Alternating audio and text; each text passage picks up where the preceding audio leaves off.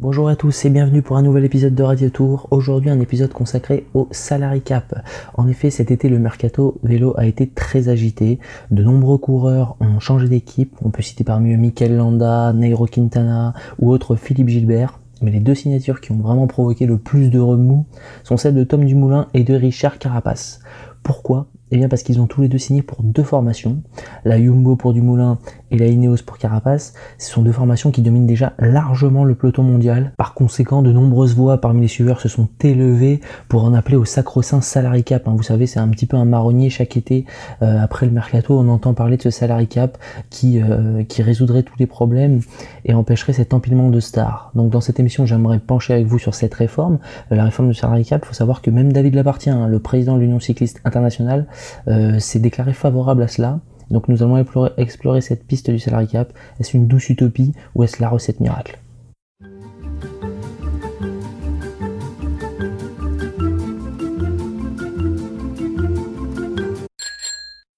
Alors, dans un premier temps, il convient de se mettre d'accord sur les termes. Le salary cap, c'est en français un plafond salarial. En gros, il serait interdit pour une équipe que la masse salariale de tous ses coureurs dépasse un certain montant. Donc, dans l'idée, un grand coureur comme Chris Froome, par exemple, il pourrait toujours gagner près de 5 millions par an, mais son équipe ne pourrait pas s'offrir des coureurs tels que Guerin Thomas et Egan Bernal, eux aussi vainqueurs du Tour de France, et dont on imagine euh, les émoluments sont assez élevés. Le salary cap, en fait, il obligerait les équipes à faire des choix au lieu d'empiler un maximum de leaders. Et donc, de facto, on observerait une meilleure répartition des grands coureurs parmi toutes les équipes du peloton, ce qui donc renforcerait évidemment le suspense en théorie. Maintenant qu'on a compris la théorie, on va passer à la pratique. Quels sont les sports qui ont recours au salary cap et pour quels résultats Les premiers à avoir popularisé ce modèle, ce sont les sports américains. D'ailleurs, tout le monde évoque spontanément la NBA lorsqu'on parle de salary cap. Et oui, au pays du capitalisme roi, on essaye de rendre le sport un peu plus égalitariste. Un peu seulement, parce que déjà le salary cap en NBA est dit soft cap. C'est-à-dire que c'est un plafond que l'on peut outrepasser. Il y tout un nombre de règles plutôt compliquées. Et si on dépasse ce salary cap, on paye une amende qui est plutôt élevée, mais la possibilité de se payer la victoire finalement est toujours possible. Donc ça reste un système qui avantage les gros marchés. On comprend aisément hein, que les Los Angeles Lakers gagnent plus d'argent qu'un club comme, euh, Minnesota, rien que par la taille du marché. Donc par conséquent, les Lakers peuvent se payer euh, plus d'amendes que, que les Minnesota Timberwolves. Donc on peut toujours acheter sa victoire. Vous allez me dire quel est l'intérêt du coup de mettre un soft cap alors qu'on veut essayer de rendre le truc plus égalitaire Eh bien pour une histoire notamment de formation en fait. Ça vient de l'exception Bird qui, vient du basketteur Larry Bird, un des plus grands joueurs des Boston Celtics, son club de toujours. il arrive à expiration de son contrat, sauf que les Celtics ont déjà toute la place dans leur cap utilisée. Mais c'est impensable pour eux de, perdre Larry Bird, qui est le joueur iconique du club, et Larry Bird va absolument rester. Et donc là, est créé une exception qui rend la, la, resignature d'un contrat possible même si le cap est utilisé. C'est seulement dans le cas d'une resignature de contrat. On est déjà avec son club et on resigne. Donc c'est une question pour laquelle il faudra se pencher pour le cyclisme, hard cap ou soft cap? Imaginons par exemple la formation de Jean-René Bernaudot, incapable de resigner Thomas Vauclair alors que les deux parties souhaitent continuer ensemble après 15 ans de collaboration. Ça semble difficile à imaginer qu'ils se quittent. Par contre, dans un premier temps, David Lapartien nous donne un premier indice. Lorsqu'il s'est exprimé en faveur du salary cap, il a parlé de se servir du modèle du rugby, principalement du top 14. Alors c'est un système que je connais moins bien que la NBA, mais d'après mes recherches, il s'agirait plutôt d'un hard cap. Maintenant qu'on a bien compris la distinction entre hard cap et soft cap, quels sont les effets? Alors en NBA, le bilan est mitigé. Forcément, le soft cap ne permet pas une stricte égalité. Et donc nous avons eu par exemple 4 ans de suite la même finale Cleveland Cavaliers de James contre Warriors de Curry. Des équipes qui dépassent allègrement le salary cap à chaque fois. Donc pour ce qui est de rétablir le suspense, c'est plutôt raté. Empêcher l'empilement de stars, c'est raté aussi. L'équipe des Golden State Warriors s'est permis le luxe d'aligner 5 All-Stars en même temps sur le terrain. Les All-Stars sont les meilleurs joueurs de la ligue. Ils ont réussi ce tour de force car des joueurs acceptaient de baisser leur salaire afin d'intégrer une équipe capable de gagner. Ainsi, la création de super teams est possible même avec un salarié cap. C'est un fait. Au rugby, on verse parfois dans le n'importe quoi.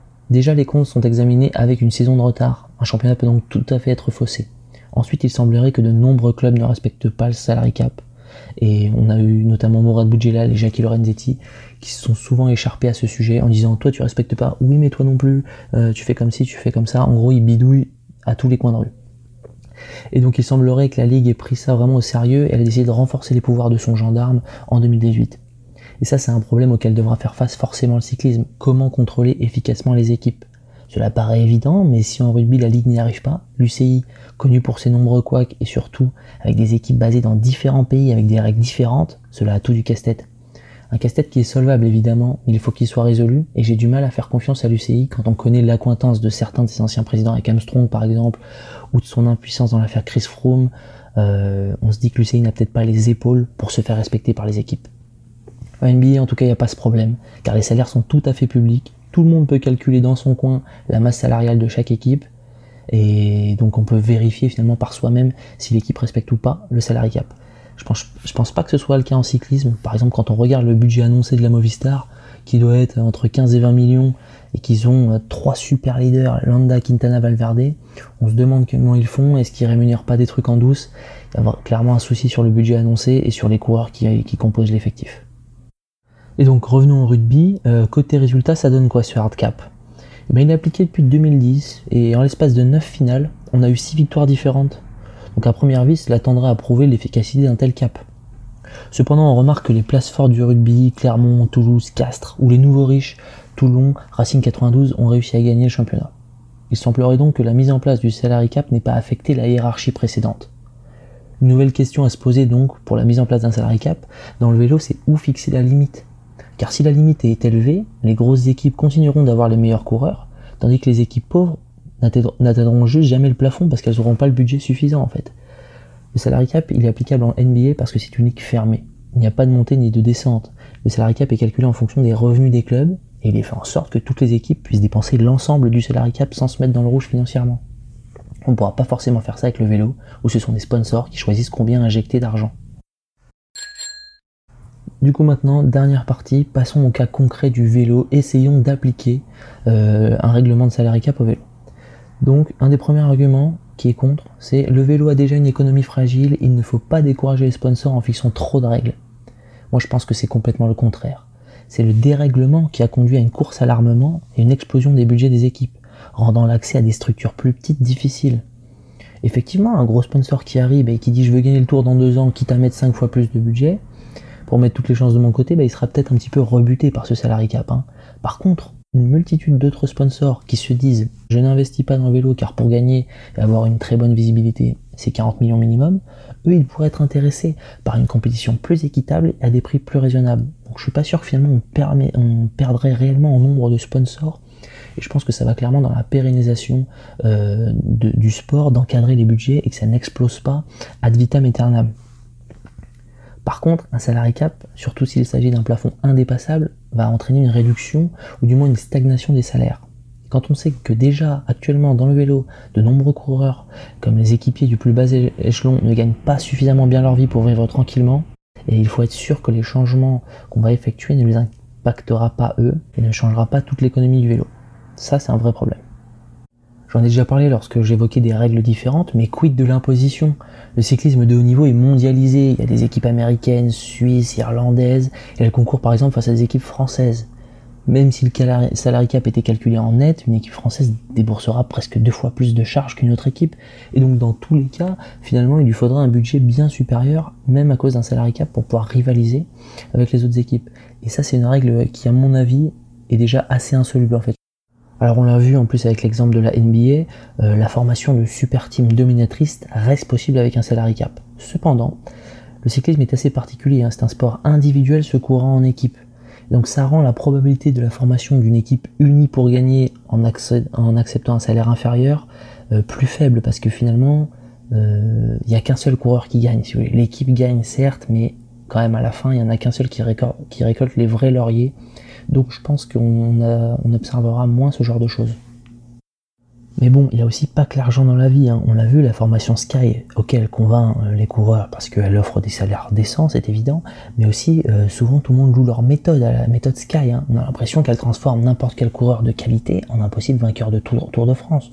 Elle le démontre en plus qu'ils ont tous leur chance, puisqu'en 7 ans, 4 coureurs différents de cette équipe ont remporté le Tour de France. Donc c'est absolument phénoménal.